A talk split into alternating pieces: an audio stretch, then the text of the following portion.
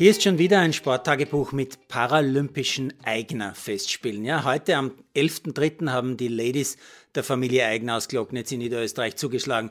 Im Riesentorlauf der Sehbeeinträchtigten holt sich die 19-jährige Veronika Eigner mit ihrer Schwester Elisabeth Eigner als Guide den Olympiasieg. Die andere Schwester Barbara gewinnt mit Guide Clara Sikora die Bronzemedaille. Das heißt, die Eigner Family hat jetzt schon sechs olympische Medaillen, drei davon in Gold.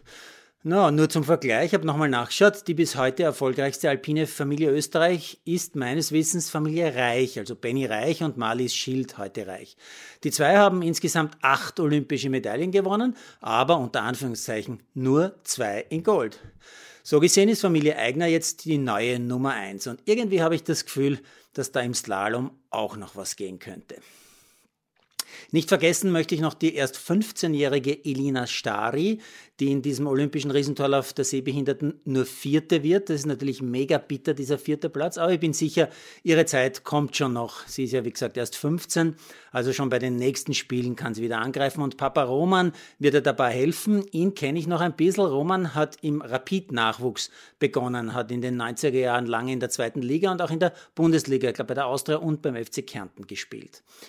Ja, wen habe ich sonst noch bewundert heute? Zum Beispiel den herrlichen Ausblick auf den Aresjön, den zugefrorenen See unterhalb der Rennstrecke beim Weltcup-Riesentorlauf der Frauen in Aare. Zu bewundern war dort vor allem auch sportlich Petra Vlhova. Sie gewinnt überlegen mit mehr als einer Sekunde Vorsprung auf Basino und Schiffrin. Halbwegs bewundernswert war zumindest eine Österreicherin, Ricarda Haser. Sie wird Vierte. Weiterhin aber kein Stockerplatz für Österreichs Damen im Riesentorlauf in dieser Saison und das ist schon eher bitter. Und nicht so bewundernswert fand ich auch die Ansage von Ramona Siebenhofer, die bei Ö3 als Werbung für dieses Nachmittags- und Abendrennen gesagt hat, der erste Durchgang, der ist also quasi ideal zum Vorglühen für den Abend. Naja, vielleicht hat sie zu viel vorgeglüht, weil sie ist ausgeschieden. Bewundernswert waren für mich die vielen kleinen Zeichen der Solidarität für die Ukraine beim Biathlon-Weltcup in Otepää. Beim Sprint der Frauen hatten zum Beispiel die deutschen Frauen alle ein Herz mit der ukrainischen Farbe, also gelb-blau, auf dem Gewehr. Die Tschechinnen hatten sogar ihre Mützen und Stirnbänder in der ukrainischen Farbe.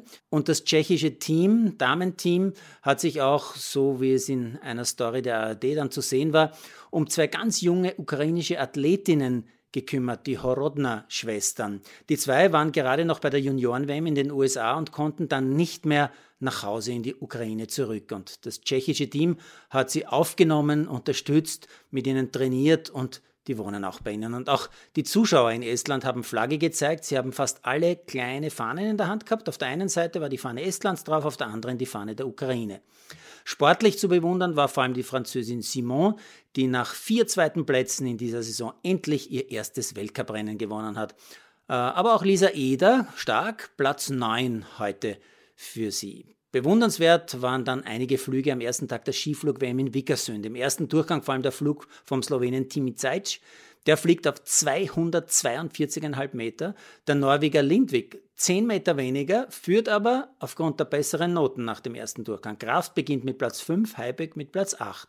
Im zweiten Durchgang ist dann Kraft bewundernswert und bei Rückenwind mit 230 Meter der weiteste, bekommt auch noch zweimal 20,0, also die Höchstnote, und schiebt sich nach dem ersten Flugtag auf Rang 2 hinter Lindwig. Heibeck ist weiter Achter. Bleibt also sehr, sehr spannend, weil es gibt ja noch zwei Flüge. Äh, und privat finde ich bewundernswert, dass mein Schwiegersohn Sam ein Eishockeyspiel der Alps Hockey League mit Bregenzerwald, wo er als Gastspieler jetzt nach dem Playoff-Ausscheiden mit Dornbirn engagiert ist, dass Sam also ein Match mit drei Verlängerungen, ja ernsthaft, drei Verlängerungen, insgesamt 105 Spielminuten durchgehalten hat und noch dazu ein Tor geschossen hat und auch noch gewonnen hat, 4 zu 3. Und heute habe ich ihn in unserer WhatsApp-Familiengruppe auch relativ normal gehen gesehen.